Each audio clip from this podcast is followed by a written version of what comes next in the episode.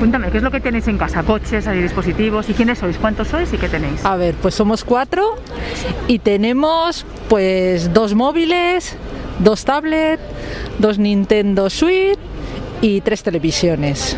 Coches tenemos dos. Electrodomésticos. Electrodomésticos, pues eso, lavadora, lavavajillas, vitrocerámica de inducción. ¿Y crees que vamos a tener energía para todo, para tanto? No, hay exactamente hay veces que se nos salta la luz de todos los dispositivos que tenemos encendidos al mismo momento. Vale. Hola, me llamo Alain. Aunque solo tengo 10 años, yo ya sé que tenemos un problema de energía y que la naturaleza tiene otro problema mayor con nosotros. Le hacemos mucho daño. No tengo ni idea de si se puede hacer un sol en la Tierra. Supongo que será muy difícil, pero estaría muy bien. Así podríamos fabricar energía y no depender ni del petróleo ni de si sopla el viento o no. Ahora todavía aguantamos, pero ¿qué pasará cuando yo sea mayor? ¿Y después?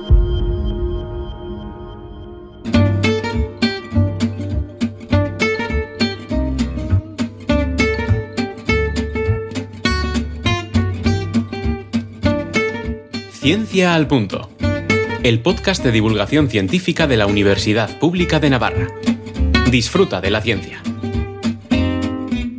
Nadie sabe cómo será el futuro, pero sí que necesitamos actuar. Y poder recrear en la Tierra la fuerza del Sol para generar energía sería increíble, porque, de lo contrario, si seguimos emitiendo gases con efecto invernadero a este ritmo... Vamos muy mal.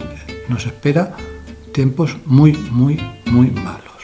Es la voz de José Basilio Galván Herrera, profesor del área de Ingeniería y Sistemas de Automática de la Universidad Pública de Navarra, quien comenzó su andadura en la División de Fusión Nuclear del CIEMAT, y también quien se pregunta ¿Qué tipo de sociedad podemos esperar? Es decir, eh, podemos vivir con mucha menos energía y entonces no haría falta tener tantas fuentes alternativas.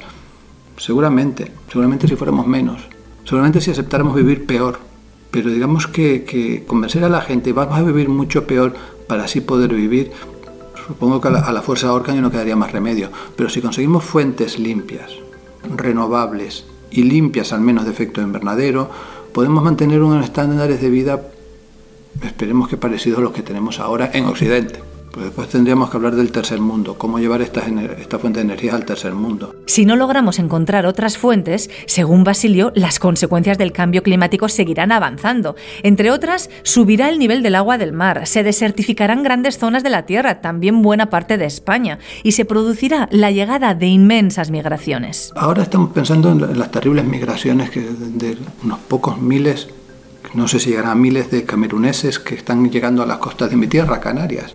Si el mar sigue subiendo, Bangladesh desaparece. Bangladesh son 100 millones de personas que se tienen que mover. Solo pensar en eso, solo pensar en el sufrimiento de esas personas, lo primero. Lo segundo, en, en los terribles efectos políticos, geopolíticos que va a producir todo esto. Eh, yo, yo estoy asustado, estoy asustado por mí, aunque ya me hago viejo y ya veremos lo que me toca, pero estoy muy asustado por mis hijos. ¿Y los que dicen que todo esto son patrañas? Podemos dividirlo, supongo, en- entre locos y, y- y caraduras. O sea, locos o estúpidos, capaces de creerse cualquier cosa siempre y cuando no, no les vaya a molestar la vida. Y los que, bueno, mm, creo que es Paul Krugman, el, economista, el que dijo que es muy difícil hacer entender a alguien algo cuando su sueldo va en no entenderlo. Hay mucha gente, mucha gente poderosa que no lo que no lo quiere entender porque sencillamente si lo entiende sus beneficios van a ser menos.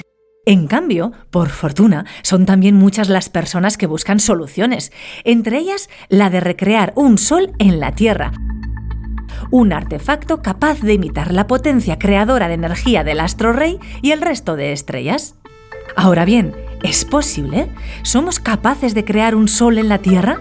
La respuesta, sincera, es que llevamos 70 años intentándolo y todavía no lo sabemos. Un esfuerzo descomunal que ha desembocado en un inmenso experimento mundial ubicado en Cadarache, Francia, en el que colaboran más de 35 países. Su nombre, ITER.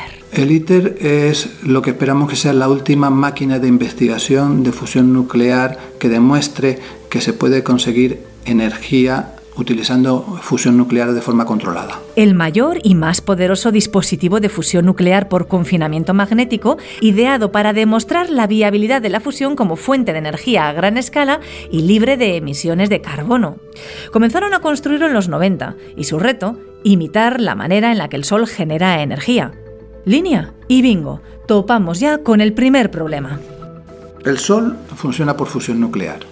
Al tener mucha masa que atrae a, las partículas, cuando las partículas se quieren escapar, la gravedad las vuelve a meter hacia abajo y las concentra. Eso es lo que se llama un confinamiento eh, gravitatorio. Eso no lo podemos hacer aquí. No podemos poner aquí un sol porque mayormente nos quemamos. Hay diversas teorías, pero la, que da más esperanza es confinamiento magnético. Poner grandes campos magnéticos que mantengan esas partículas cargadas mantenerlas así concentradas y aunque cojan velocidad no se vayan y entonces hacerlas chocar. El problema es que ese campo magnético eh, termina desestabilizándose muy rápidamente. Lo que llevamos es 70, casi 70 años ya, Dios mío. Más de 60 años buscando es cómo conseguir un campo magnético más estable. Y es lo que se espera demostrar ahora. Mientras llegamos a ese punto, detengámonos y descubramos cómo funciona la energía de fusión comparándola con la de fisión, la que comúnmente conocemos como energía nuclear. Si en la de fisión lo que hay que lograr es romper los núcleos para generar energía, en la de fusión el reto es el contrario. En un caso tenemos que disparar contra los núcleos para romperlos, eso es relativamente sencillo. En el otro tenemos que calentar los núcleos es decir, hacer que se mueven muy deprisa porque los núcleos están cargados positivamente y tienden a, repelerse. Cargas iguales se repelen. Entonces tenemos que alentarlos mucho, mucho, o sea, hacerlo mover muy deprisa para que a pesar de esa repulsión se acerquen y choquen y formen núcleos más pesados y conviertan parte de su masa en energía. Y claro, el problema es el mantenimiento en el tiempo. Eso lo puedes conseguir en un momento. Esa es la bomba de, de hidrógeno. El problema es tenerlos confinados moviéndose a miles de kilómetros por segundo sin que se vaya cada uno por su cuenta. En definitiva, lograr una reacción de fusión nuclear controlada, mantenerla en el tiempo y multiplicar la energía que nos dé, algo que todavía estamos lejos de alcanzar. Y cuando lo consigamos, aún nos quedará hacer un prototipo de energía de fusión y a partir de ahí reactores de fusión nuclear comerciales. Con razón, al proyecto lo llamaron ITER, que en latín significa camino. Entiende la ciencia. Descubre los últimos avances. Alimenta tu mente en Ciencia al Punto. Todo para conseguir un tipo de energía, la de fusión, que frente a las fuentes de energía fósiles tiene como gran ventaja que no produce gases de efecto invernadero y además es inagotable. Si la comparamos con las renovables, es continua, ya que no depende de si luce el sol o hay viento. Y frente a la de fisión es más segura, ya que cuando se descontrola, se para, de modo que no provoca accidentes graves como los de Chernobyl o Fukushima. Además, produce cinco o seis veces más energía que la de fisión nuclear y la basura radioactiva es mucho menor. La basura radioactiva de la fisión es muy peligrosa, altamente radiactiva y con medias de vida de hasta 100.000 años. Pero quién sabe qué va a pasar dentro de mil años y vamos a tener eso ahí. Es algo muy peligroso. La fusión nuclear, en cambio, sí que produce algún tipo de material radiactivo, pero es material radiactivo de menos intensidad, las radiaciones de menor intensidad y de vida media mucho más pequeña. Típicamente son unas decenas de años, 100 años. Entonces las cosas, bueno, hay que, habrá que tener cuidado, por supuesto, pero no, no es comparable. Pero, ¿estamos cerca de lograr demostrar que es posible tener una reacción de fusión nuclear controlada? Cerca. Es la primera vez, por lo menos, que se rompe una constante. Hay una pequeña broma entre los físicos que dice que el momento de poder tener una fusión nuclear controlada es una constante en el universo. Siempre es dentro de 25 años, porque en el 55 se decía dentro de 25 años, en el 70 se decía dentro de 25 años, en el 90 cuando trabajaba yo en esto se decía dentro de 25 años. Y mira, ahora, ahora se dice dentro de 15. por fin parece que se acorta. Y es que se prevé que los experimentos de fusión ya con material de deuterio y tritio se produzcan en el 2035. Para entonces habremos invertido 24.000 millones de euros, convirtiendo al ITER en uno de los experimentos científicos más caros de la historia.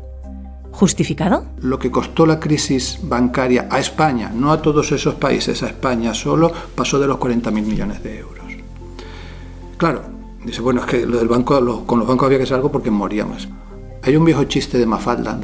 Mafalda ve a unos obreros abriendo una zanja y le pregunta, este, este, eh, ¿están buscando las raíces de la patria? Dice, no, nena, estamos buscando un escape de gas.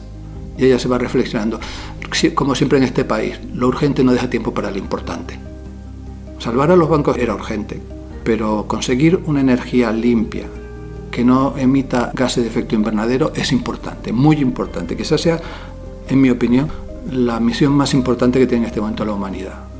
Y sin embargo, para conseguir esos 24.000 millones de euros, se ha tenido que sudar tinta.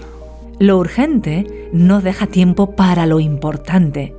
Mafalda, como siempre, grande, muy grande. ¿Qué es lo que queremos? Ahora todavía aguantamos, pero ¿qué pasará cuando yo sea mayor? ¿Y después? ¿Y después? ¿Y después? ¿Y después? ¿Y después? Ciencia al Punto. El podcast de divulgación científica de la Universidad Pública de Navarra. Directo a tu mente.